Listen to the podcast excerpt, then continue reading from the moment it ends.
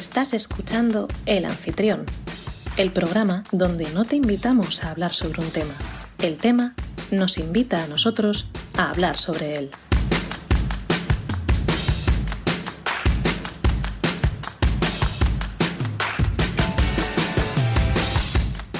Muy buenas oyente, te doy la bienvenida a un nuevo episodio de El Anfitrión. Mi nombre es Rubén Gómez Tamaya y estamos a 10 de mayo de 2022, son las 9 y un minuto y seré la persona que te acompañe durante la próxima hora para descubrir...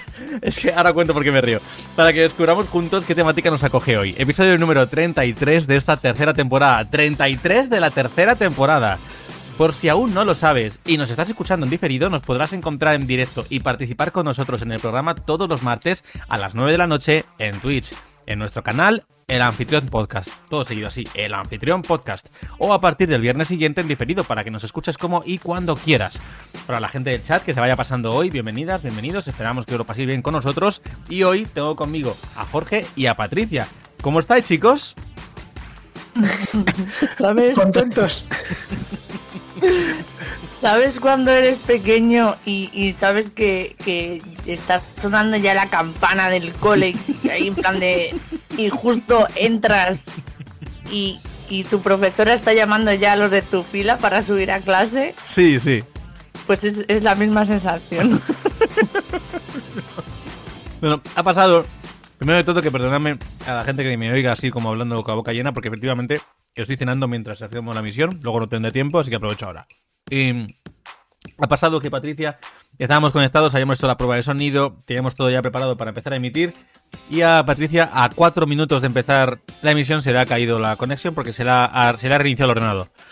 Y literal, estaba sonando ya la, soni- la cabecera, la cabecera que tenemos, cuando se ha vuelto a conectar. Y dos segundos antes de que se nos viera en cámara, ha puesto la cámara ella. Ha sido todo como contrarreloj.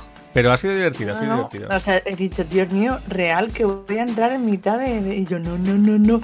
Porque luego encima se, se ha, ha llegado al 30% y de repente ha dicho, reiniciando y yo, de puta madre. Pues ya del 30 para arriba, ¿sabes? De madre al cielo. Y, y de pronto hace... ¡pa! Y me ha pegado un petardazo en los oídos con los cascos puestos y todo. Se ha apagado, se ha vuelto a encender y yo, no, no, no, no, ¿qué está pasando? Y es que la batería estaba mal encajada. Y yo no. Así que nada, pues ya lo, lo he puesto bien y, y ha vuelto y de repente ha sido como 30% y yo dos minutos no llego. No, Dios. Otra de cosa no, pero aquí emociones fuertes. Eso es que, bueno, un día tendríamos que contar todo lo que nos pasa, todas las emisiones antes de empezar a grabar. Porque es que todas, todas. Deberemos de empezar a grabar antes de que empecemos a emitir. Madre del amor Para- hermoso. Sí, para que la gente final- luego pueda verlo y enseñarlo y ¿qué está pasando? sí, sí. Bueno. Al final, eh, el último programa que sea solamente cortos, de cinco minutos de, de- Qué bárbaro, por todo favor. lo que ha pasado antes. Bueno, venga, cuando vamos. nos paguen en el Podimo este o como se llame, ponemos la previa. sigamos, sigamos soñando. Bueno, vamos a hacer rápidamente el tema de cuentas atrás y todo eso. Eh, solo nos quedan dos cuentas atrás, en realidad. La de Obi-Wan Kenobi, Oh. el 27 de mayo, o sea que queda nada. De hecho, quedan 15 días, no queda nada. Y The Voice, temporada 3, el 3 de junio, que quedan 24 días. O sea que realmente se acaba ya. O sea, las cuentas atrás que hay se acaban. Ha acabado la de Doctor Strange. ¿Qué quiere decir esto? Que hoy vamos a hablar ¿Y por de? Doctor Strange. Hoy me Bueno, vais bueno. a dar la blasta. Hoy un poquito, un poquito. Además es que Jorge y yo venimos intensitos con las dos pelis que hemos visto esta semana. Bueno, resumidamente, esto las cuentas atrás. Sigamos. Pregunta de la semana pasada. ¿Celebras el Día de la Madre todo el año? En cuestión de lo típico de, bueno, ya sabes, pues cuidar a tu madre, estar pendiente de ella, tenerla en cuenta, no solamente durante Pegar un los año. platos de vez en cuando. Pues la idea de la decir- lavadora. Eso es. Bueno, pues. Perdón, pues. Me ha sorprendido, quizá porque en el vídeo lo digo de, bueno, todo el mundo va a decir que sí, bla, bla, bla. Pero el caso es que un 44% eh, ha votado que sí frente a un 56% que dice que no. Bien, bravo. Bueno, así que. Eh, es- es Bravo un por la resultado- sinceridad. sí. Eso es, es un resultado agridulce, ¿no? Es como, bien, pero hay que ponerse las pilas entonces. Básicamente, básicamente. Te el resumen de la, de la encuesta. Lo bueno es que estas encuestas, como se ven rápido, pues seguimos al siguiente punto. Titulares. Hoy tengo titulares. Mm, Javi no está, pero los ha preparado él. Menos unos, menos unos más que he metido yo por ahí porque si no se quedaban cortitos. Y a ver si me dan tiempo. Tengo la musiquita por aquí preparada. Voy a bajar eso sí un poquito el volumen de- de del escritorio para que no pete. Y en un minuto leo los que me dé tiempo. ¿Preparados? Voy a abrir titulares. Listo. Venga, pues entonces le damos. Ya. El huracán Carlos Alcaraz, o Alcaraz, Alcaraz, ni puta idea cómo se dice, también se lleva por delante a Djokovic. Al menos 32 muertos, entre ellos una joven gallega y 80 heridos en la explosión del hotel Saratoga, La Habana. Crean la primera vacuna contra el virus de la esclerosis múltiple y la mononucleosis. Explosión en el barrio de Salamanca, en Madrid, deja dos fallecidos. Remontada épica del Real Madrid frente al Manchester City. Se acerca la séptima ola del COVID-19. La semana comienza con más de 30 grados en numerosos puntos de la península. AEMET advierte de una nueva amenazadora calima esta semana en Andalucía. Bitcoin en caída libre. El gobierno defiende que los currículos no recojan los números romanos ni la regla de tres en, mate- en matemáticas de primaria. Detenido un agente que filtraba información durante un operativo antidroga en Girona. Detenido un hombre de 78 años que pagó 100 euros por practicar sexo con una menor en un parque de Castellón. Los padres de la joven también han sido detenidos por delitos de prostitución y corrupción de menores. El gobierno aprobará el tope de gas en un Consejo de Ministros extraordinario este viernes. Los salarios suben el 2,4% en los convenios colectivos hasta abril, mucho menos que la subida de los precios. Mira, justo. Ahí me quedo, justo ha quedado. Me- También no sé si me dan ganas de llorar o otra ola, prostitución infantil, what the fuck. Sí, esta Tengo- semana es Tengo- agridulce las noticias, ¿eh? O sea, más, más, sí, más tengo agris que dulces.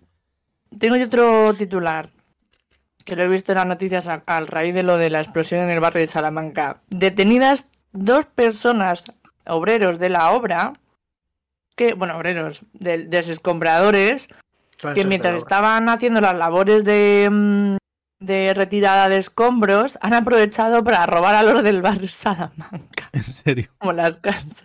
sí. Hostia Sustraer puta, tío. bienes de las Joder. casas y yo, en serio, tronco. O sea, Madre mía, macho. que esa poco- gente lo tiene contado todo, ¿sabes? De todas maneras, gente un poco ruin, pues a robar cuando hay una explosión de algo, o sea. Tío, se te acaba de caer, a lo mejor son millonarios, ¿vale? Pero se te acaba de caer la casa. Ya, pero yo no se lo deseo a nadie, no puedes hacer eso. Hombre, por eso te digo que es que está feo. O sea, ni Robin Hood, ¿sabes? Vale, pues. Hay que mm, tener clase para mangar. Hay que tener clase como los de Barrio Salamanca.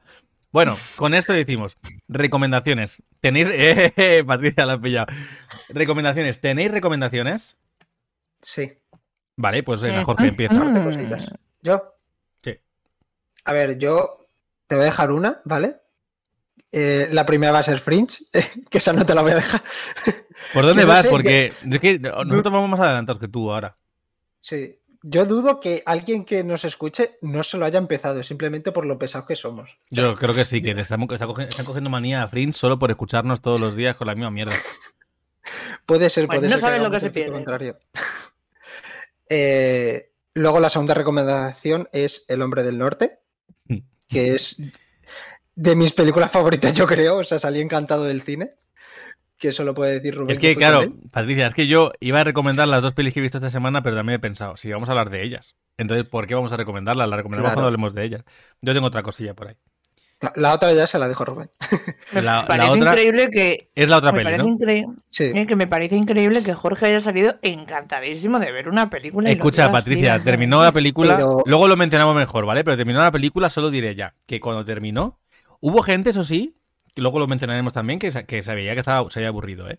Pero tanto Jorge Sí. como yo, terminó la peli, empezó, lo- o sea, lo, que lo que fueron los créditos empezaron, y estábamos, los dos estuvimos como dos minutos callados, así, eh, con la boca abierta. No, no hablábamos, Sí, sí. nos mirábamos, y mirábamos a la pantalla, y era como, ¿qué acabamos de ver? O sea, ¿qué es esto? ¿Qué maravilla es ¿En esta? Te lo juro. Bueno, Bueno, luego Sí. lo hablamos. Patricia. Luego comentamos. sí. Eh, no, no, ya, me queda una. Ah, perdona, Una Jorge. recomendación. Dale. Que esta, es más, esta le va a gustar a Rubén. ¿Sí? Eh, tenéis, sabéis que hay puente este fin de semana. Bueno, Entonces, es perfecto. Para la gente que vive en Madrid. No Bueno, en la comunidad, para en la ciudad de Madrid. Bueno, pues tenéis Ya el no fin de semana, puente. si no sois de Madrid, para, para ver alguna saga, algunas películas y tal. Pues me he dado cuenta de que han puesto en Amazon Prime las cinco películas, bueno, han puesto más, pero principalmente las cinco películas de 007. No, las cinco no. Han puesto todas. Claro, Desde el Doctor no, eso. las veintipico películas. Veintipico películas. O sea, Claro, o sea, yo decía las, Las- principales o sea- de Daniel Craig. han puesto todas las de Daniel. Craig, pero es que han puesto todas. Desde, Sí, desde sí. Sean Connery hasta la última, más nueva. ¿What? Todas en Sí, Amazon Prime porque ya Video. tenían los derechos. Es más, me acuerdo que cuando iban a sacar la nueva lo estuve hablando con Rubén, en plan, no entiendo por qué tienen los derechos, pero no los han puesto, no sé qué. Y me di cuenta el otro día de que ya están. Entonces, Sí, para lo si alguien las quiere hace- ver. Creo que las subieron hace un par de semanas, me parece. Pero sí, sí. Todas, todas, de principio a fin. Es que se llama así, Pack 007, que me salió así al Joder, principio, yo quiero, yo quiero el, el pack Hitchcock, de verdad. Pero eso te vienes un día a casa y las vemos, las que tengo, que están muy guapas. El pack Marilyn Monroe. El pack Audrey Hepburn. ¿Dónde están esos packs? Bueno, Eso es eh, el filmín seguro. yo, diré, yo diré que este fin de semana no voy a hacer maratón, luego os cuento por qué. Eh, aunque ya lo dije, pero... Yo tampoco. Patricia, ¿recomendaciones? Eh, yo vengo a recomendar eh, los Bridgerton. Eso.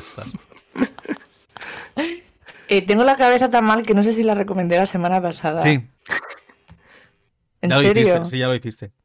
Ah, pero, pero ya lo he terminado. Ahora voy a dar mi- mis sensaciones. No me, ha, no me ha gustado mucho el vizconde, he de decir. O sea, está todo bueno, que yo ya le había echado el ojo la temporada anterior, pero eh, no, me, no, me, no me gusta nada porque es un putero. Y queda un poco así como, no, es un hombre de honor, mis cojones, ¿sabes? Eh, Eh, ¿Cuántas palabrotas ha dicho en 10 segundos? No sé, pero pod- podría ser un récord. O sea, por Bueno, favor, es verdad, debería empezar a aprender, debería aprender a hablar como los de la serie, que eso me encanta. Voy a partir. Mi Insultos lord, con estilo. mi lord, mi lord, y me tenéis que ya- me tenéis que decir mm, madame o mi lady, depende, no sé. Bueno, a mi señora, entonces madame será, ¿no? Mi señora. Pues eso, que, está muy bien hecha todo el tema de la tensión sexual, así el erótico porno festivo, muy fino, como siempre va a variar. Shonda Rhimes se luce de nuevo en, todo el mestizaje, poniendo personajes que no son hola, buenas tardes, todos blancos. Y, nada, que era solo eso, decir que es que no, no me gusta mucho el Vizconde. Pero necesito ya las, todas las temporadas de los Bridgerton, por favor. Todas, todas. Me están entrando ganas de leerme los libros y no leo. Pero, mira, primero, los libros no tienen nada que ver con, con la serie, al parecer, en cuanto al tono. Eh, para que me entiendas un poco. Eso es Son lo primero. mejores. Eso es lo primero. Y lo segundo, como te leas los Bridgerton antes que Raiders. No me voy a leer ojo, los o sea, Bridgerton antes que tu libro, o sea. Estás tonto. Bueno, te veo capaz. Cualquier cosa de lectura antes que Raiders. O sea, es que cualquier cosa. Cualquier cosa. Cualquier cosa. Es que no, no, no me he podido leer ni, ni, la, ni terminar la esta de los cómics de Batman que me diste. Joder, muy mal, muy mal. Bueno, mi recomendación, yo solo traigo una porque ya digo que luego las peli voy a hablar de ellas. Vengo a hablar, de- hablando de cómics, vengo a recomendar una novela gráfica. La novela gráfica en cuestión la tengo aquí, ahora la enseño. Eh, es básicamente, a mí me gusta mucho el autor Brandon Sanderson. Entonces, Brandon Sanderson es un escritor de novelas. La saga de... No me suena. Nacidos de la Bruma, el Antris, eh, yo que sé, he, escrito Los Archivos de las Tormentas. Esto para la gente que no lee, Patricia, pues es que, como hablar en eh, para los muggles, pero para los fans de la fantasía está, es, es muy potente. Es, yo creo que es el autor de fantasía más potente que hay en la actualidad. Sí, le llaman el Stephen King de fantasía. O al menos Es- así me lo han presentado siempre. Es muy potente. Oh. Y tiene unas tramas muy interesantes, tiene unos sistemas El de magia muy potentes. King. Tiene, el, el caso es que eh, él tenía una historia que, yo, que es como de sus primeras, sus primerísimas novelas antes de publicar nada. De esta pi- típica idea que le viene antes de publicar nada. Empieza a escribir una idea, esa idea empieza a evolucionar.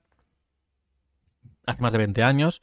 eh, esa idea empieza, antes de que publicara nada, repito. Empieza a evolucionar, se queda en un cajón, no termina de tal. Bueno, que el caso.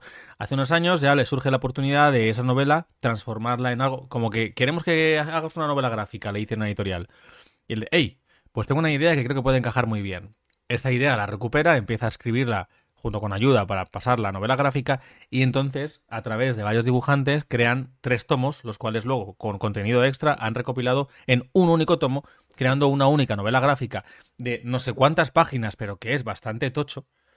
No sé si se ve en la cámara bien, pero es bastante tocho. Y se llama, Sí, sí, se ve. se llama Arena Blanca. Es este cómic de aquí. Esta novela gráfica. A ver, eso me suena. Eso te suena Claro. porque, lo, porque lo he colgado en Stories, Claro, Patricia. porque te suena. lo leo, tío.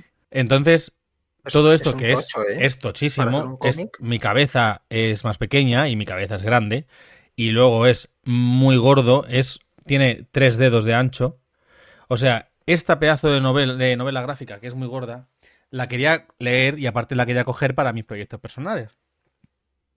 Perdón. Para coger ideas narrativas, para coger ideas incluso, incluso a la hora de composición de viñetas, de como, ¿no? coger así cositas aparte de las que yo me suelo leer siempre, que las novelas gráficas que yo me he leído mucho son años 80, 90 y tienen otro tipo de composición más desactualizada comparado con lo de ahora, ¿no? Y quería ver un poco qué, qué hacían ahora de manera reciente.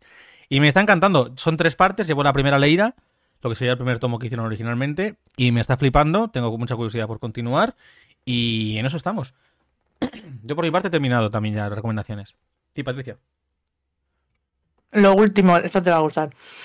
Eh, que el otro día compartió una chica que sigo yo eh, unas opiniones sobre Heartstopper. Y. mm, ay, me he quedado pillada. No. No. No te has Ah, quedado vale. pillada. O sea, que os habéis quedado mi. Vale. Total. Que, mm, que esta chica que, que tiene una relación em, con otra mujer, vamos, que es lesbiana. Ah, esto lo has compartido hoy, Eh, ¿no? Sí, la opinión. Pues eh, venía diciendo que ya echaba de menos, que yo particularmente como, como buena eh, inspectora de- del género y de las identidades sexuales, etc, etc, etc, también venía echando en falta que, pues eso, que la comunidad homosexual tuviese una historia que no fuese, sobre todo hombres gays, que no fuese relacionada con prostitución, eh, vida de mierda, em, no sé, mendicidad, consumo de sustancias, este tipo de, de, Sí, eso- de- de Cuando-. Cuando os hablé de la serie es lo que os dije. Que a mí lo que me gustaba de la serie era que no, se enfocaba en un prisma optimista. Independientemente de que la gente lo llame que diga que es irreal. No es que sea irreal, que en el día de hoy lo es. Es que es un, es un objetivo a conseguir. Es una forma de que chavales de la edad de adolescentes se pongan a ver esa serie Mm. con sus padres, con sus familias y se genera una conversación, que se, ve- se vea una forma diferente de ver las cosas, que ya no toleren ciertas eh, actitudes de acoso, de bullying, yo qué sé, que es diferente, que se vean como personas normales Pues y nada, corrientes. es- esta, esta chica ha dicho que, que ella personalmente en su vida ha tenido la suerte de tener o de vivir y de experimentar lo que aparece en la serie y que se ha sentido muy identificada eh, por el proceso y que entonces yo he compartido y es la, la frase que quería compartir que era que no son em, historias eh, diversas sino son historias reales o sea hay gente que tiene este tipo de vida, igual que hay gente que lleva saliendo con su amor del instituto y así va a seguir hasta el día que se muera, aparentemente feliz. Vale. Pero ¿qué Eh. pasa? Pues eso, que es real, coño. Que dejemos ya de meter a Sí, la es gente en que- cajones. No sé, no sé qué pasa con la gente que busca que todo sea muy realista cuando quieren y, y- y no les gusta cuando no están representados ellos que, que otra gente se represente bien. Es algo que no que nunca nunca Pero porque lo que para la gente es realista es sufrimiento. Y es, peso- es pesadumbre, y es pesimismo, y es... Bueno, pues eso. A ver, que son y No. 20. Es verdad. vale, Venga, Patricia, que luego me dices que no tienes tiempo. Empieza tú con el tema, que luego estamos Jorge y yo. Es verdad. Vale, eh, empiezo con el tema de, de la educación. Ahora cuando te diga pones la imagen, te ha- hago así dices y pones la imagen. Esto es, esto es la bomba, ¿no? Bueno, vale, espera. Todavía no desveles nada.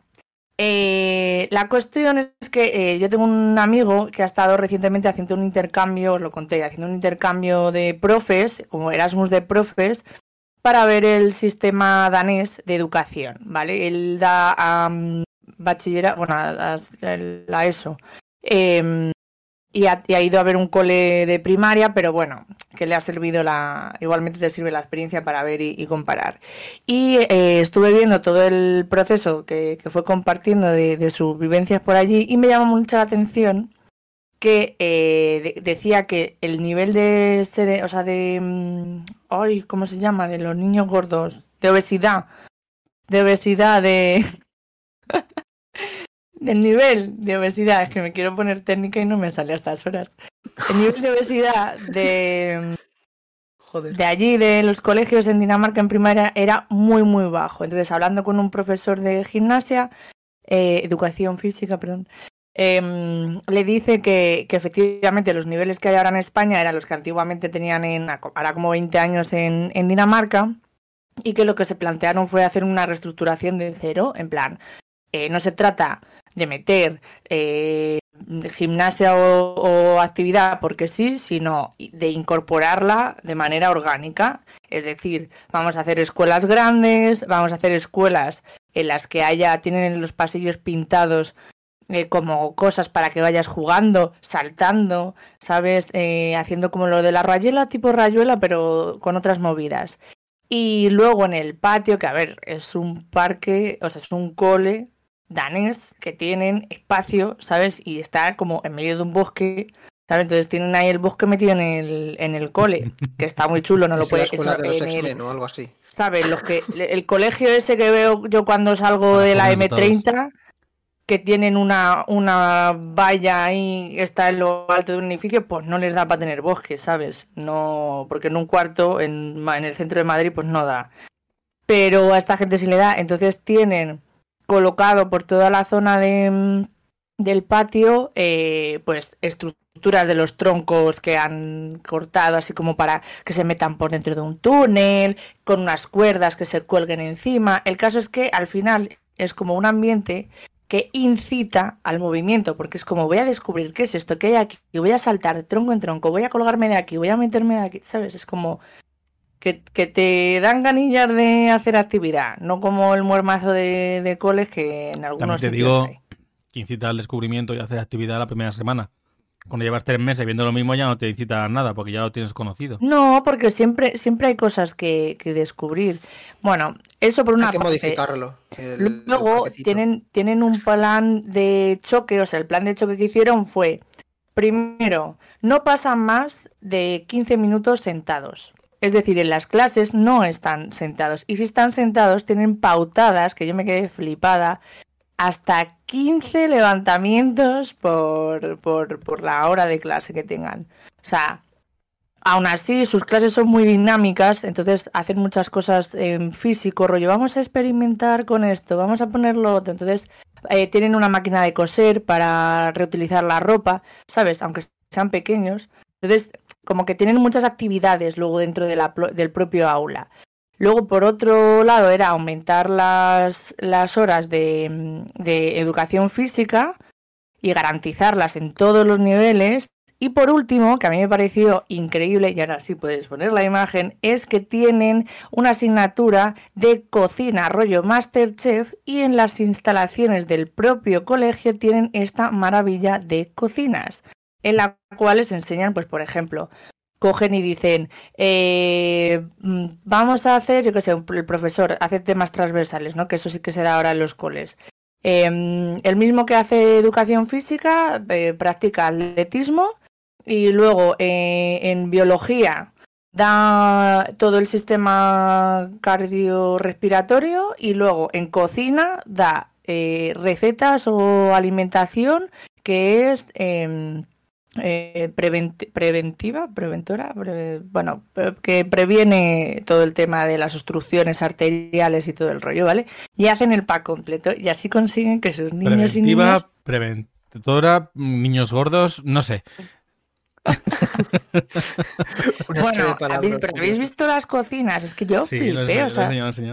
Pues es que ni la de mi, bueno, la de mi casa sí porque está nueva, pero bueno, nueva.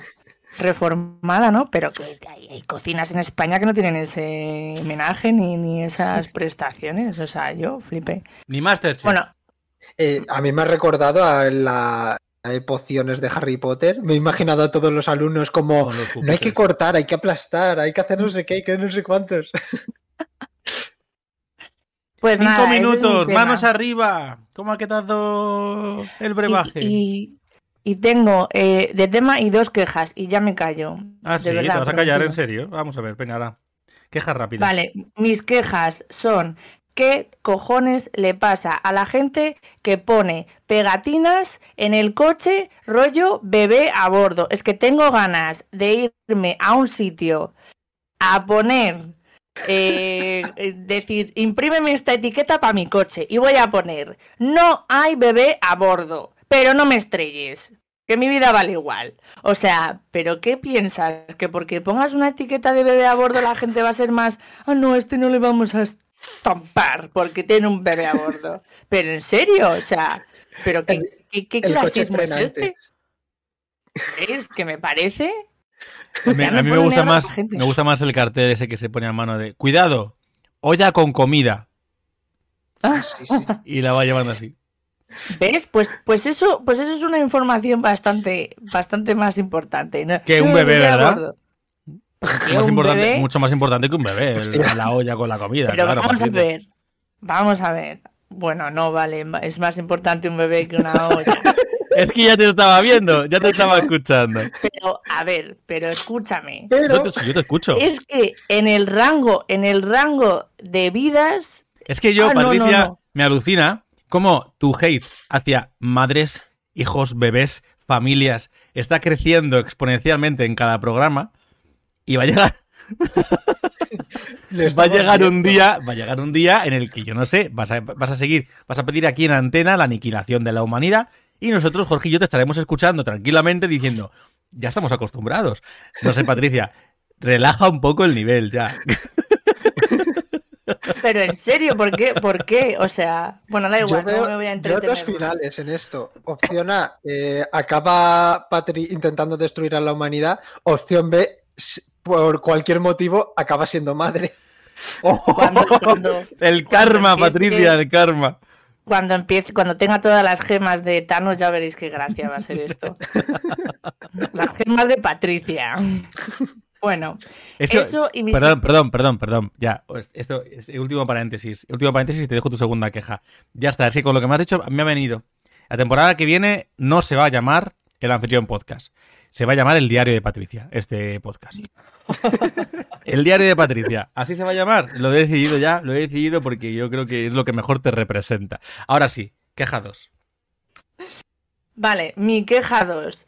Como sabéis, tengo bodas este año que, mm, bueno, no voy a decir nada que luego esto se queda grabado.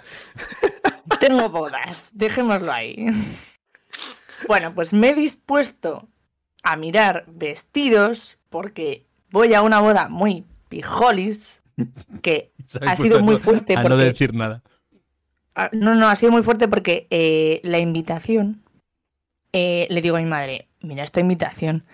Y, y me dice mi madre, pues es como la de los abuelos. Dice, ¿no has visto? Y me trajo las invitaciones de mis abuelos y de la hermana de mi abuelo y son iguales. Y yo, madre mía, madre mía. Es como lo, ¿sabes cuando un niño pijo lleva a su bebé así como con pololos y medias y, y parece un, un- un Patricia, niño victoriano? Son y media. Venga. Vale, pues eso. O sea, nivel. Total, que me pongo a mirar vestidos y digo, ¿en serio qué tomadura de pelo es esta? O sea, todos los vestidos de mujer de eh, cualquier evento, Nochevieja, eh, Carnaval, eh, Año Nuevo, mm, Nochebuena, eh, no sé, ¿cómo se llama? Eh, Halloween, Cualquier evento, Patricia, sí. en Navidad, o sea, todo en, en invierno. Sí. ¿Cómo es? ¿Cómo son los vestidos, por favor? Decídmelo vosotros, ¿cómo son los vestidos? No, dímelo tú, que vamos con mal tiempo, venga. Cortos, Cortos, cortos, vale. en tirantes, con cero de ropa, porque es invierno y claro, ¿para qué vamos a necesitar ropa ahora que no tenemos pelo también de la depilación? ¿Cómo son los vestidos para mujer en bodas de verano?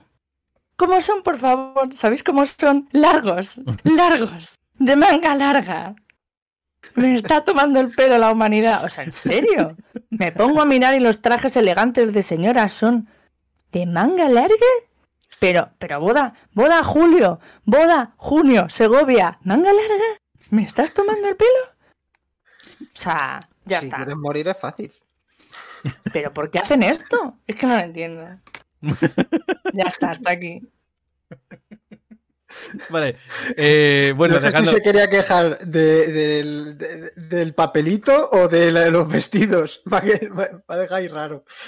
Bueno, total. Sí, que al final es que ella mete todas las quejas que puede en su vida. Ella ya, los- ya lo ha dicho muchas veces, que usa el podcast como terapia personal. Y ya está. Entonces aprovecha y se despoja. Es mi queja. Bueno, a ver. En Que. competencias en el currículum voy a poner quejarse. Muy bien. Bueno, que no se me vaya. Vamos a empezar con el primer tema, el primer tema importante, porque Patricia, los temas de. No, es broma, broma, broma. Con el siguiente tema. Jorge, ¿tú la peli que vimos juntos y yo la peli que vimos por separado?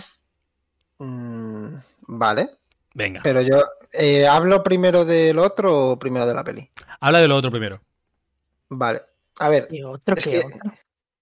A ver, eh, la semana pasada ya vino Rubén, ya que yo no pude estar, eh, y dijo de que había fallecido Neil Adams, pero ha dado la casualidad de que en menos de una semana ha fallecido también George Pérez, que hace ya unas, unas semanas dije que había dicho por sus redes sociales que tenía cáncer y demás. Y yo quería ahí por lo menos aprovechar un corto periodo de tiempo, aprovecharlo para hablar un poco de todo lo importante que ha sido eh, estas dos personas para, para el mundo del cómic. Pongo la imagen. Sí. Eh, uno que es Neil Adams, que es el- la persona que está a la izquierda, eh, revolucionó el cómic a nivel artístico, eh, ya que antes estaban otros autores como Jack Kirby, que tenían un estilo mucho más caricaturesco, pero Neil Adams sí le dio eh, la importancia de usar la anatomía más realista. Además de que luego ha sido una persona que ha sido muy defensora de los derechos de- del dibujante, eh, de tal manera que, por ejemplo, ayudó mucho a, la figura de Steve Ditko y Jack- Kirby para que eh, Marvel les diera su imagen.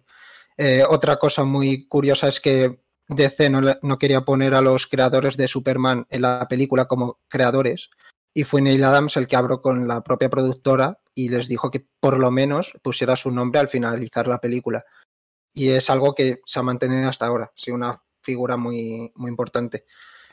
Y luego la segunda figura, la de la derecha, es Josh Pérez, que revolucionó el, el cómic de tal manera que eh, fue, creó el primer gran evento junto con Mark Wolfman, eh, de, evento este de cómics que ahora, por ejemplo, los hemos visto en Infinity War, donde el cómic de que está basado en Infinity War eh, lo hizo Josh Pérez. Ya sea una gran influencia por todos los autores. A mí me ha parecido genial que todos se hayan volcado en hablar con la familia, en darles las gracias por todo lo que han hecho. Y me ha parecido a mí un gesto precioso por parte de todo el mundo, incluido, por ejemplo, Marvel y DC, que han escrito algo en sus redes sociales. Vale. Vale. Pues sigamos. Que descansen en paz los dos. Pues sí, porque vaya serie catastrófica desdichas, madre mía. Y, y yo es que, porque nos comentamos otras muertes, pero no para de morir gente. Sí, Muchas, sí. muchas por cáncer. por cáncer, además. Bueno, Jorge, dale. Bueno, yo iba a hablar de, de las dos películas que, que vi este fin de semana. La primera fue eh, El hombre del norte, que fui a verla con Rubén el jueves. Yo entré a- al cine. Es un dire- Robert, eh, Robert, ¿cómo se llama? ¿Ellos? ¿Es? No, no sé, no sé cómo se pronuncia el, Eggers. apellido. Pero entré que he visto una película suya que se llama La Bruja, que me, a mí me gustó mucho. A ver, Robert Eggers tiene tres películas. Tiene La Sí, sí. Bruja, tiene. El Faro y tiene El Hombre del Norte. No tiene más. Claro, entonces yo había visto solamente La Bruja. Yo no he visto La Bruja y yo había visto solamente El Faro. Claro, entonces entramos al y dije, A mí me han dicho que está bien. No sé de qué va la peli, aparte del tráiler, así un poquito los eh, actorazos que salen, porque son actorazos todos. Y... Yo sabía, perdona que te vaya cortando, porque No, estoy no. también añadiendo según lo que digas tú. Yo sí sabía que estaba basado en una leyenda escandinava, a que a su vez se decía que era en la que se había basado William Shakespeare para escribir Hamlet. Cosa que tiene todo el sentido del mundo, viendo el argumento y viendo que el protagonista, el protagonista se llama Hamlet. Entonces es como Sí, sí. Curioso a cuanto menos, pero desde luego con el argumento de la película te digo yo que sí, que seguro. Yo es que es eso. Me fui a verla, me sorprendió muchísimo, o sea, pero de. Creo que es posiblemente de las pocas películas que hay terminado el cine y se lo dije a Rubén. La peli me ha pedido Ay, que se la vuelva a ver. La tengo que volver a ver, esa película. No es para todo el mundo, verla. como dijo Rubén, no es para todo el mundo. Teníamos, Pero- teníamos a- por la parte de abajo del cine, como en la segunda fila por ahí, hacia la derecha, cada mm, rato, bueno, cada, lo- como lo hizo como tres o cuatro veces durante la película, alguien sacaba el móvil. Se veía que era para ver la hora y luego lo volvía a cerrar. Y luego, por ejemplo, según terminó, mucha gente pues se levantaba del cine y se veían sin más y tal. Y cuando no te impacta una peli, pues es lo que pasa, que lo que nos pasó a Jorge y a mí, que nos quedamos sentados un rato diciendo, espérate, que acabo de ver. No Es tengo que- ninguna presa por salir de aquí porque no quiero salir del cine y perder esta experiencia. Efectivamente. O sea, es que hay unos planos increíbles, unas, un uso de la luz que es, me parece maravilloso. El director O sea, de foto- de fotografía de esta película es, es Dios, te lo digo. O sea, Sí, sí. Qué, qué locura. Y luego, los planos secuencia que tienen. Esto estamos hablando a, a nivel técnico, porque a nivel argumental ahora entraremos, sin, sin spoilers, ¿no? Pero eh, Por favor, el- por favor. eh, a nivel técnico, eso, los, los contrastes de luz, cómo juega con las sombras, cómo juega con la niebla, cómo juega. Me gusta mucho que es una película muy oscura en muchísimos momentos, porque además juega mucho con el tema de que durante la noche pasan cosas, y sin embargo, está muy bien rodada, y eso, el director de fotografía ha hecho muy bien porque hay. eh, digamos que las figuras humanas o las figuras que tienen que centrarse en la vista del espectador y tal suelen ir siempre blancas o muy claras, con lo que hay un contraste muy interesante, el juego de la luz de la luna, el juego de no sé qué, se veía todo súper bien, eh, los planos secuencia, el hecho de, un plano secuencia para que no lo sepa es cuando está grabando la cámara sin cortes durante varios minutos. Hay como varios planos secuencia durante la película, cada dos por tres. En las peleas, todas las peleas son con, con casi casi íntegro el plano secuencia. Casi, o sea, Sí, sí. pocos cortes tiene. Luego eh, es muy cruda, muy brutal. Hay una escena en la que mm, solo diré que hay desmembramientos y es una escena que cuando se ve este que, que, uh, te impacta y los personajes son a mí yo creo que lo que más me gustó Jorge que lo hablaba contigo en el cine y tal para que para ti también eh, a mí lo que más me gustó fue bueno los, los personajes de Nicole Kidman y de Anya Taylor Joy las dos mujeres de la trama Sí. me parecen potentísimas. Cómo molan.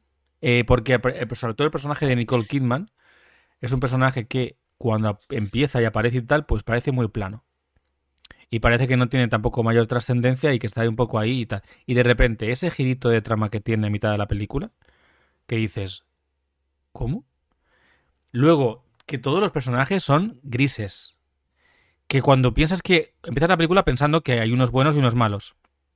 Y según va avanzando. encima la historia te lo invita, te invita a decir, esto va a ser de el bueno contra el malo claramente. O sea, desde Literal. el primer momento dije, eh, espero que al menos el protagonista tenga un poco más de trasfondo, porque solamente con ver eso, los primeros 20 minutos, yo decía, joder, mm, qué rabia, porque no quiero que sea una historia muy, muy plana. No, no, y no, y no. Y es que te pegan así una hostia en la boca, esa es la primera en la frente, ¿sabes? O sea, te empiezan a decir, eh, este personaje que pensabas que tal, vaya, mira, tiene su girito. Este que, oh, mira, este también lo tiene, fíjate, ah, ¿has visto esto que tal? ¿Has visto las tribulaciones del personaje protagonista por lo que tiene que pasar? Pues vamos a meterle una capita más de arrepentimiento, remordimiento y culpa. Que su motivación principal, su motor es el X cosa. Es que no quiero dar ningún tipo de pista, aunque salga en el tráiler. X cosa. Bueno, pues vamos a hacer que de repente se lo replante a mitad de la peli. ¿Por qué no? Y así todo el rato. Te, te van pegando una hostia tras otra. Claro, a mí, como escritor y creador de historias, Y aparte, a nivel visual, y sobre todo a Jorge, yo le dije a Jorge cuando terminamos la película, es que esto tiene un montón de escenas que son cómic literal, ¿eh? Son Sí, viñeta sí. de cómic literal. O sea, que a mí eso la verdad es que me flipó. La película mm, para mí es muy recomendable. Y Robert Eggers, o sea, es un, es un director que quiero ver La Bruja, aunque me da un poco de miedito, pero quiero ver La Bruja porque es la que me queda y me parece brutal este hombre. El, el director de fotografía es Jarin, Jarin Blasch. O. Pues, pues es una pasada. Creo que ha trabajado con él en sus Sí, tres pelis. en las parece. tres, sí. Sí, Es que lo estaba buscando Es que porque tiene, tiene muchas cositas parecidas. el, a mí me impactó muchísimo la, la, la primera película que yo dije, ah, esto es la fotografía. Fue la del árbol de la vida y estaba buscando quién era, pero no, es Emanuel Lubezki. También Es que ese, ese, es, ese es muy. Ese, ese director de fotografía, Manuel Lubezki, es muy potente también. Bueno, Sí, sí. Eh, Y luego, a mí lo que también me encanta mucho de este director, pero muchísimo, es que eh, tanto en La Bruja como en esta, hay como una especie de, digamos, costumbres eh, Mm. que, se, que se hacen por las religiones que tienen. oh, sí. Es que yo, la- tú lo ves y claro, cuando te lo cuentan dices, "E- esto no tiene sentido que lo hicieran en, en- en aquel momento, pero es que estás viendo la peli y dices, tiene todo el sentido. O sea, yo me estaba creyendo todo lo que estaba ocurriendo en la peli en todo momento. Hay un momento de un sacrificio para aplacar a los espíritus. Ah, otra cosa. Mezclan. Yo no sé hasta qué punto lo mezclan de manera literal. O sea, te quedas con la duda mientras ves la película, porque es como una película que, que trabaja mucho con el realismo y con lo terrenal y con la realidad, ¿no? Como si fuera casi histórica. Pero como es una leyenda escandinava, no se cortan en meter elementos sobrenaturales. En cuanto a dioses, valquirias, no sé qué, brujas, em, visiones, tal, ¿no? Lo que te predicen las nornas, tal. Todo eso mola muchísimo, porque claro, te lo integra también que una parte de ti está diciendo, bueno, son los típicos rituales de supersticiosos, de no sé qué, lo que dice ahora Jorge, pero de repente te meten cosas que dices, quizás realmente tienen que aplacar así, ¿no? A, a los dioses y todo el rollo. Y me encanta, Jorge, eh, la parte. Hay una parte que es claramente un prólogo, que es cuando Hamlet es un niño. Me encanta eh, ese ritual que se ve en la parte de Hamlet niño. Esa es. Buah. No quiero decir nada. Es que me parece muy buena. M- No para todo el mundo, de verdad. Lo quiero recalcar esto, pero muy buena. Sí, sí. Si te gusta el cine. sea, Y la, la, mm, la de las brujas de miedo. Es, es, es, eh, no es de miedo como tal. O sea, si vas eh, eh, queriendo ver una peli de miedo, no es de miedo, pero es que te pasa como a mí me ha pasado con esta peli, que hay cosas que dices, joder, es que Da no sé si, no sé si es real o no es real, y da como mal rollo, ¿vale? O sea, es, o sea, El no es, es igual, no el da faro- sangre, no hay nada de eso, es mal rollo. Que El toda la faro no da miedo. El faro no da miedo, yo la recomendé ya en su momento, ¿no os acordáis? Sí, sí, sí, sí. 4:3, Es que la, nos la has recomendado mil veces, siempre me la apunto, nunca la veo. Es que tampoco sé dónde está. Eh, poder creo que está en, en Amazon. No. Es que sé que estaba en Amazon, pero cuando la fui a ver ya la habían quitado. Porque Pues Amazon no hace muchas veces eso de que lo pone, pero muy poco tiempo. Claro. Bueno, igualmente siempre puedes conseguirla, por... pero no lo vamos a recomendar aquí porque yo pago todas mis cuotas. Vale, eso en cuanto a la primera recomendación. La segunda, le había dicho a Javi que ya que no estaba, porque él dice, me da mucha pena no, no poder estar hoy. Luego os cuento fuera de la antena por qué, que él lo cuente luego si no tal, pero me da mucha pena no estar hoy, eh, porque además quería hablar de Doctor Strange. Pero le he dicho, grábame un audio. Grábame un audio, lo reproduzco y a partir de lo que tú me cuentes, pues hablamos de Doctor Strange en el, el multiverso de la locura. Sí, lo bajo cuando salga del trabajo. No lo ha hecho. Le he escrito y no me lo ha mandado. Así que, Javi, lo siento mucho, te quedas sin tu momento de eh, grabación, reproducción. La semana que viene, si quiere. Claro. En semana. diferido, Bueno, total. como le gusta. Total, total, Doctor Strange. Yo retomo con Doctor Strange y claro, en este caso Jorge y yo vimos Doctor Strange, pero por separado. Yo la vi con Javi el viernes y eh, que es que estaba yo en el cine, tío, todo el rato eh, brincando. Y ¡oh! ¡oh! ¡oh! ahí me pegué sustitos en la película. Tiene momentos jumpscares, tiene, es la primera película de Marvel que tiene momentos que a mí me han dado susto y me han A dado un poquito de miedo. Yo soy un cagao. Pero es verdad que es el típico jumpscare. Un jumpscare es cuando eh, eh, estás viendo una, película y sueltan un ruido fuerte y un grito y entonces te, al- te alerta, te alarmas, ¿no? Scream. Sí, Scream es un jumpscare cojonudo, de ejemplo, ¿no? Los Sí. típicos slashers, estos de toda la vida, de, de asesino que va matando adolescentes, que tiene mucho... Es ese rollo. Pues Doctor Jump Strange... Scream. No, Jump Scare. Ah, Jump Scream, Scare. Scream es la película de Wes Anderson. Ya, ya, ya, ya. Jump Scare. Bueno, total, que esta película tiene de eso. Tiene momentos muy turbios, como una escena eh, con espejos. Eh, Tiene. oh, tiene momentos muy. eh, what the fuck. Como. Como ese momento. What the fuck? O what if. No, no, no. What if también. What if the fuck, podríamos decir. Es, es- lo voy a definir, lo voy a definir así. Tiene un momento muy what if the fuck. Y. Y hostias, hostias, hostias. Es que.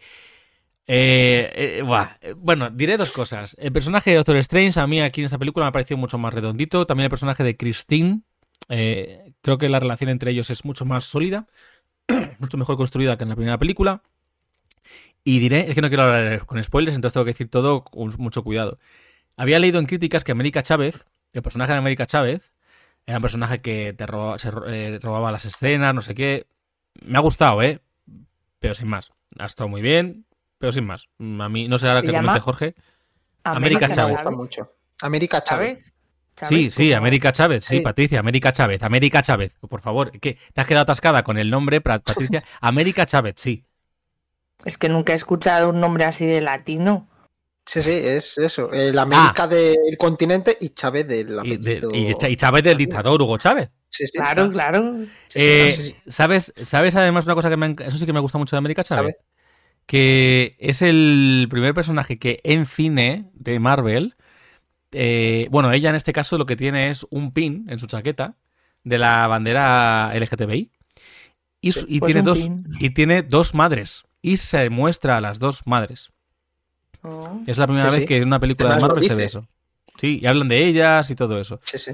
Estará todo el fandom rancio en plan de "Oh, Sí. la cuota, la cuota, la cuota. Sí. Básicamente. Porque yo ya, yo ya he visto gente que se ha quejado de, ¿En con el personaje serio? solo con esa mierda. Y es como.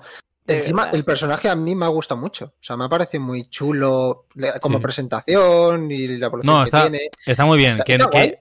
Que yo no lo veo tan revolucionario. Sobre todo, me refiero, está- claro. me gusta, pero no lo veo tan revolucionario como he leído que tal, que te roba las, roba las escenas en las que sale. Es muy guay. Hay, hay una conversación en la cafetería con Doctor Strange muy divertida y con Wong, que me gustó Sí, sí. mucho. Es un personaje guay. Es guay. Y sobre todo, a mí me parece interesante cómo ella va también creciendo y evolucionando, casi como si fuera su peli de origen, ¿no? Al menos como personaje en, la, en, la, en el cine. Pero, Doctor Strange, bueno, por un lado, Doctor Strange con lo de Christine, con lo de tal, con. Me flipa mucho, mucho Doctor Strange, me flipa mucho esta Christine. Esta Christine que sale tan. Bueno, Sí. eso. Y a mí es que la, la que sí se roba la película es Wanda. A mí el personaje de Wanda Maximoff, o sea. e- Es lo mejor que he visto en años. Eh, en cine de superhéroes. Es que el personaje de Wanda, lo que hace, el, el, eh, e- esa, esa potencia de- que tiene el personaje me parece flipante. Aunque voy a poner un pero. Jorge, si quieres comentar algo antes de que me ent- entre en el pero. Mm, es que no sé qué pero vas a decir. O sea, a mí, por ejemplo, Wanda sí me ha gustado. El personaje, cómo está desarrollado y tal. Pero. mm, O sea, hay como ciertas cosas que sí me han llevado a que no sea tampoco, por ejemplo, de, de lo que ocurre de, de- de mis cosas favoritas, digamos. Yo, a ver, lo que pasa con Wanda, de lo que yo me. Perdón, chicos. Lo que yo me voy a quejar. Wanda, Wanda Maximoff y me pone Bruja Escarlata. Claro, es que es, la bruja esa, escarlata. esa. Me cae bien. A ver, Patricia, ¿tú has visto las películas? ¿Hasta, hasta dónde has visto? Que yo, WandaVision, ¿lo no, visto? yo con eso yo me pierdo. Si es que yo en esas tramas ya me pierdo. Bueno, pues yo las entonces yo voy a que he entrar. visto es lo de Spider-Man. Yo voy a- Y no he visto todo. Yo voy a entrar entonces en la Wanda que hay en el cine, la última que ha salido, el, el- en el UCM, y voy a compararla con la Wanda de los cómics. Entonces, ¿qué pasa aquí? Yo por ahí, por ahí van mi- los tiros, Jorge, por lo que yo quiero hablar, que yo creo que ya te vas intuyendo lo que quiero decir. ¿Qué ocurre con Wanda Maximoff, con la Bruja Escarlata en los cómics? La Bruja Escarlata en los cómics es uno de los personajes más potentes y poderosos que hay. En los cómics, hablo de los cómics ahora, ¿eh? No, no quiero entrar. Porque es bruja. Es de los, Sí, sí. de los personajes más potentes, más poderosos y podría destruir absolutamente toda la realidad creando nuevas versiones eh, en el universo con su En, poder. en los cómics pasa. En los O sea, cómics pasa. En los cómics, debido a diferentes cosas, crea una realidad en la que ella y su familia son los gobernantes de un mundo donde, bueno, pasa una serie de cosas hasta que se le peta la palomita y entonces dice no más mutantes y destruye, vuelve a la, a la realidad como estaba antes y deja literal, que es la dinastía de M, es un comicazo ese, sí. deja literal a un 1% de la humanidad, de los mutantes que había, deja un 1%. A los demás Sí. los, los pone como humanos. Lo que pasa es que evita, o sea, hace que ya no pueda existir más mutantes. Es decir, los que están son mutantes, pero ya no nacen mutantes. No, y, había, y otros mutantes que ya que, que los quita sus poderes. Había una Sí, historia ahí. sí, claro. Dejaba un más, 1% de mutantes y no volvían a salir mutantes. Que supone que Sí. era la evolución. eh, la evolución humana, ¿no? De los cómics de Marvel. Bueno, total. Esa es una. Luego en Vengadores Desunidos, pues otra historia con Wanda. ¿Qué pasa con Wanda? Que es un personaje ambiguo en los cómics. Es un personaje que siempre juega- se juega mucho con su estabilidad mental. Con- también es verdad que Wanda, también es verdad que Wanda es un personaje que la han puteado y ha hecho que sufra muchísimo en los cómics. Wanda en los cómics es hija de Magneto. Joder. Eh, Wanda en los cómics ha tenido una infancia dura, sobre todo una adolescencia, un- una, juventud dura. eh, ha perdido sus hijos, ha perdido a su marido, ha perdido. Ha sido una serie de cosas así como muy chungas que han hecho que su estabilidad mental sea cada vez más tal y se la tilde literalmente de loca. Y entonces, ¿qué pasa? Que todo el todo la- el discurso y la construcción del personaje de Wanda Maximoff de Bruja Escarlata en los cómics es es una mujer tan poderosa que ha perdido el control. Pero no me extraña. A mí también me pasaría. De manera resumida. De manera resumida sería esto. ¿Qué ha pasado con, qué ha pasado con ella. la Wanda, la Wanda Maximoff del UCM? Wanda Maximoff del UCM nace, aparece, eh, la presentan en Vengadores la Era de Ultron, junto con su hermano Pietro. Y la presentan como una villana que luego se redime. Pero desde el principio sufre. En esa película su hermano muere. Ya no es spoiler, ha pasado años de esta película. En esa película su hermano muere. Después de eso, eh, también tiene una historia en la que ya empiezan a verla siempre como, como una amenaza, como un no sé qué, no terminan de fiarse de ella, la ponen de niñera a Visión. Visión y ella se enamoran, Visión que es un androide, en los cómics se enamoran también, es una historia preciosa. Eh, aquí en las películas también es una historia que me gusta mucho, sobre todo más adelante cuando evoluciona mejor, porque al principio es un poco plana. Eh, se, enamoran, llega Infinity War, y aparte de que ambos están como Romeo y Julieta en ba- en bandos enfrentados, cada uno en un lado de la, de la historia, cuando están así enfrentados, están enfadados Capitán América y Iron Man. Cuando term- termina todo esto, ¿qué pasa? Que cuando ya pueden unirse y pueden hacer tal, eh, para que no coja la gema que tiene en la frente eh, Visión, el villano Thanos, pues ella, que no ha podido extraérsela sin matarle, le- se ve obligada a matarle, a destruirla y matarle en el proceso. Y llega Thanos y dice sí, y con la gema del tiempo retrocede 10 segundos y le arranca la gema y le ve morir dos veces, una por su mano y otra pues, ha visto que no ha servido para absolutamente nada. Luego, después de eso, ella, que ya está muy tocada y se siente muy sola y la han dejado muy tirada y ha pasado otra serie de cosas que no voy a mencionar, entramos en la trama de WandaVision, Bruja Escarlata y Visión, la serie de televisión, la primera serie de Disney Plus, de, Mar- de Marvel. Eh, esa, esa serie para mí es de las mejores que tiene Disney Plus de Marvel. A mí mi favorita. A mí es- de las que tiene. Bueno, es que Ca- Caballero Luna me gusta mucho, ¿eh? Bueno, pero... Es que esa no la he visto todavía, entonces. Es muy ahí potente, ya no puedo entrar. es muy potente, Jorge. Bueno, total, que cuando ocurre todo esto, para no enrollarme mucho más, le vuelven a pasar una serie de cosas en las que eh, se vuelve a jugar con su estabilidad mental y además se juega con la línea en la que ella la moralidad la tiene muy baja. Y empieza a hacer una serie de cosas que son muy moralmente cuestionables. ¿Qué pasa? Que al final de la temporada, como que digamos que se da cuenta e intenta redimirse de alguna manera y decide alejarse, pero dejan un escollo abierto. Ese escollo sobre un libro.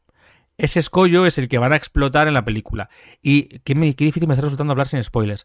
Y ese escollo de ese libro Ah, pues lo estás haciendo muy bien, ¿eh? y ese escollo de ese libro es lo que hacen que gire toda la trama alrededor de ella y de un elemento nuevo que hay en la, en los, en la serie, dos elementos concretamente nuevos, Jorge sabrá de lo que hablo, la gente que la ha visto la serie sabe de lo que hablo, dos elementos nuevos, se olvidan un poco del marido de Visión y se centran en estos dos elementos nuevos con la nueva película y en este libro. Todo gira en torno a, a Wanda en este aspecto, en esos tres elementos, ¿no? O en estos dos elementos. Los dos que van en pack y el libro. ¿Qué pasa? Que, que digamos que toda la parte en la que Wanda su código moral se había restablecido un poco debido a todo lo que había pasado, por el dolor que sufre, por la. por. por mmm, cómo se deja arrastrar por ese dolor, por ese sufrimiento, por esa soledad, termina, aparte de que se convierte al final de su serie en el personaje más poderoso del universo de Marvel, yo creo, de cinemático también, pues te encuentras con que es un personaje que, que, que tiene una serie de situaciones y tramas que, mm, que piensas en un poco en decir, joder, hemos vuelto a, la, a la Wanda de los cómics. Y es una pena, porque podrían haber hecho una cosa más interesante, aunque, aunque para mí siga siendo de verdad lo mejor de la película. Primero por la interpretación de Elizabeth, de Elizabeth Olsen, que es impresionante. Y segundo, porque el personaje realmente es muy potente y muy interesante. Y me encanta cómo lo interpreta. Pero me da pena que haya cierto toque de cuanto más poderosa es una mujer, más se la reduce a sufrir o a ser una villana en otros casos. ¿No? Entonces sería un poco este mi, mi escollo principal con Doctor Strange en el, en el, multiverso de la locura. Para mí. No obstante, la recomiendo muchísimo. Perdón, Jorge, que he hablado muchísimo y te dejo. No, no, no, más no y... es, es algo que sí se comentó hace. De que siempre pasaba de cuando. Poder. Se le, se le iba reduciendo de alguna manera. También pasó. Es que esto surgió mucho también en, eh, cuando surgió la película de Wonder Woman.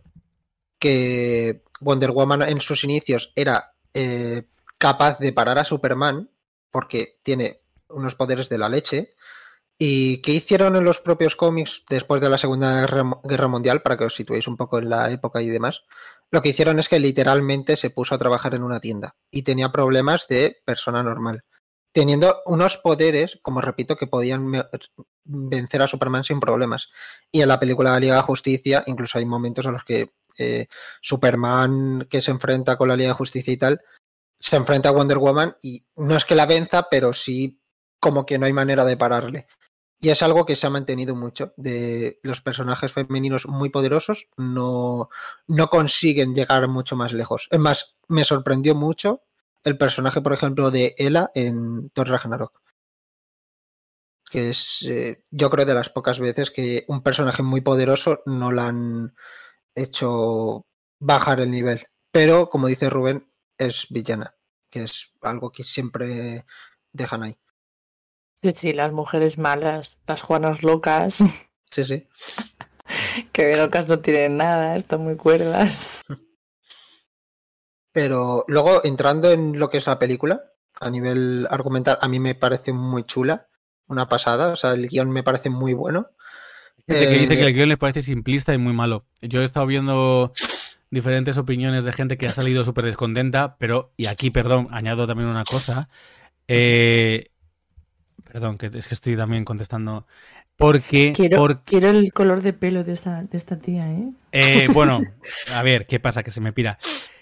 Hay gente que empieza a hablar de, que, de lo cabreada que está porque el guion le parece una mierda y la película parece simple, pero porque en realidad, y esto cuando empiezas a rascar un poquito en argumentos, porque ellos se pensaban que iban a ver una película evento, película evento, véase claro. Marvel Infinity, o sea, Infinity War o Endgame, de Vengadores, en las que hay un montón de cameos de un montón de personajes que ya existen y no sé qué, y, y, y, y claro, pues no, han visto una película de Doctor Strange, con cameos secundarios y tal, y guays, pero de Doctor Strange, bueno, y de Bruja Escarlata.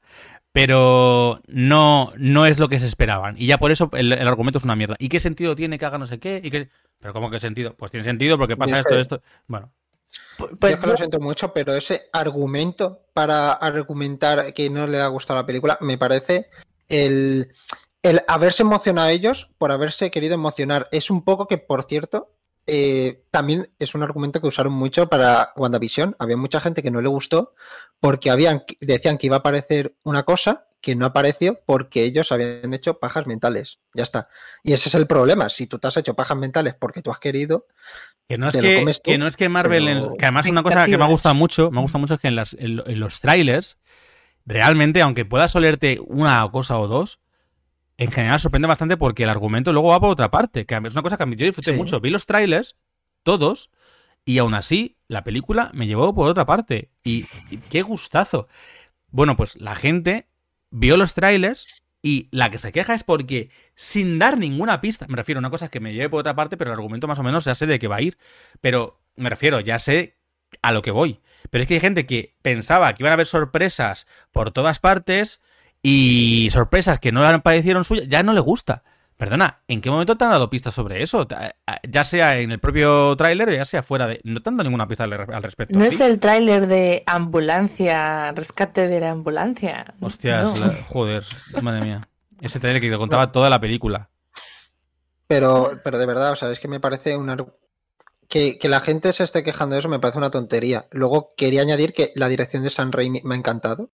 Mm. Eh, el tema principal de la película, como el en plan eh, de lo que va la trama, ¿vale? O sea, de eh, el concepto principal que lo dicen varias veces eh, a Doctor Strange y todo eso, me ha parecido genial. Jamás había visto, o no recuerdo quitando en otra película de Sam Raimi, que hayan profundizado por ese tema y sobre, en los superhéroes, y es algo que a mí me ha encantado, Sí. porque es como nadie, tanto universo de Marvel, y es la primera vez que esto se, se ha cuestionado de esa manera, y ha dado todo este conflicto, y a mí me ha parecido genial. Y luego que Sam Raimi, eh, como empezó con, con películas de terror, hay muchas escenas. que Muchas tienen escenas de terror, y las he disfrutado como si fuera un niño. O sea, hay un momento, es que no quiero spoiler, pero hay un momento que es de una película de terror que dices, qué, qué, qué maravilla, qué fantasía es esta, tan genial. O sea, a mí El momento, es- persecu- el momento persecución, el momento... Sí, sí, sí. eh, ese Es la- momento es con lo de las gotas de agua. Sí, sí, es que ves, lo dice cosas fuera de contexto y a Patricia le están dando ganas de verla y ni siquiera, o sea... eh, Sí, la verdad. Lo de las gotas de agua. El tema, de, el tema del momento. Bueno, voy a decir No, es que zombie yo- que no es zombie, pero Yo es. quiero. Sí, sí, es que es- Yo quiero ya una película de esta señora sola, por favor. Tienes una serie entera de esta señora sola. sí. Bueno, pero quiero una peli.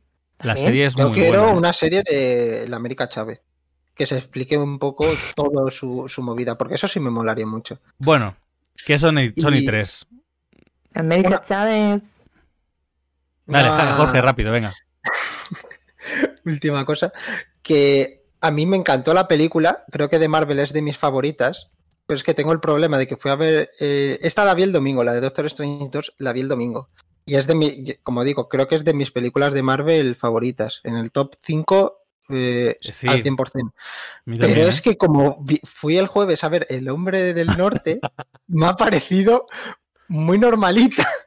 Comparada, Ese es el ¿no? problema que, claro, comparada, digo, es que acabo de ver una peli que disfruté tanto que me da mucha rabia haber salido de ver Doctor Strange y decir, joder, ¿por qué no me gusta tanto? ¿Por qué no las he visto al revés? No, pero no te rayes Así porque. que. Venlas al revés. Sí, Eh, sí. es que, Yo bueno, pero- tengo que volver a ver. Yo, yo, yo las dos también, sí. Sí, Si es en el cine, mejor. Bueno, que. ¡Ay! Jorge, ¿sabes que la escena principal de Doctor Strange 2 es inicio? No voy a decir nada, es especie de también inicio, Sí. prólogo. Eh, en el doblaje no se ve, pero al parecer en la versión original, por lo que me he enterado, están hablando en latino. ¿Ah, sí? Tanto Doctor Strange como América Chávez, no voy a decir más. Hombre, claro, como no, como América Chávez va a hablar. Sí, porque está hablando con Doctor Strange. Pero es que Doctor Strange le está hablando en, en latino, igual que ella le habla a él en latino. Es lo que te quiero decir, en castellano. mago, en español, vaya. Que es que eh, me parece brutal. Bueno, que ya está. Vamos a, vamos a cortar ya. Eh, a ver, a ver, a ver, ¿qué tengo por aquí? Me estoy riendo yo de América Chávez, pero América Chávez mm, eh, habla mejor inglés que yo. Pues sí. Sí. Y Bueno. seguro. Hasta aquí el episodio de hoy. Gracias, Patri, por haberte pasado por aquí a quejarte como siempre. Muchas gracias a vosotros. Gracias, Jorge, por venir a hablar de cine conmigo hoy también. Nada, gracias a ti. Para la gente del chat, aunque no ha habido hoy, puede que haya habido gente que os haya visto en secreto, eso no lo sabemos. Pero muchísimas gracias por venir a pasarlo bien con nosotros. Y para ti, oyente, si nos estás escuchando en diferido, te recuerdo que nos podrás encontrar todos los martes a las 9 de la noche en Twitch, en el canal El Anfitrión Podcast. También estamos en redes sociales. En Instagram nos encontrarás como Podcast El Anfitrión y en Twitter como El Anfitrión Cast. Muchísimas gracias por dedicarnos un ratito de tu tiempo. Sin ti, nada de esto sería posible. Nos vemos la semana que viene en un nuevo episodio de El Anfitrión. Y la cita del día, la cual, por cierto, hoy es un pequeño diálogo, sacada de proverbia.net, es... Vaya hombre, justo cuando lo voy a leer se me corta la música otra vez. Espérate que arranque. Que arranque. Que arranque. Se me ha quedado pillada la música. Esto es increíble, justo en el cierre. Esto es, esto es momento para meter de, de, Ya está, ya ha arrancado. Mira, de verdad, ¿eh? O sea, estoy de la conexión de la esta de la... Bueno, la cita del día, que la leo, es... Dime, ¿por qué si uno sabe nadar flota sin moverse y cuando no sabe se hunde? El miedo pesa, hijo. Miguel Delibes.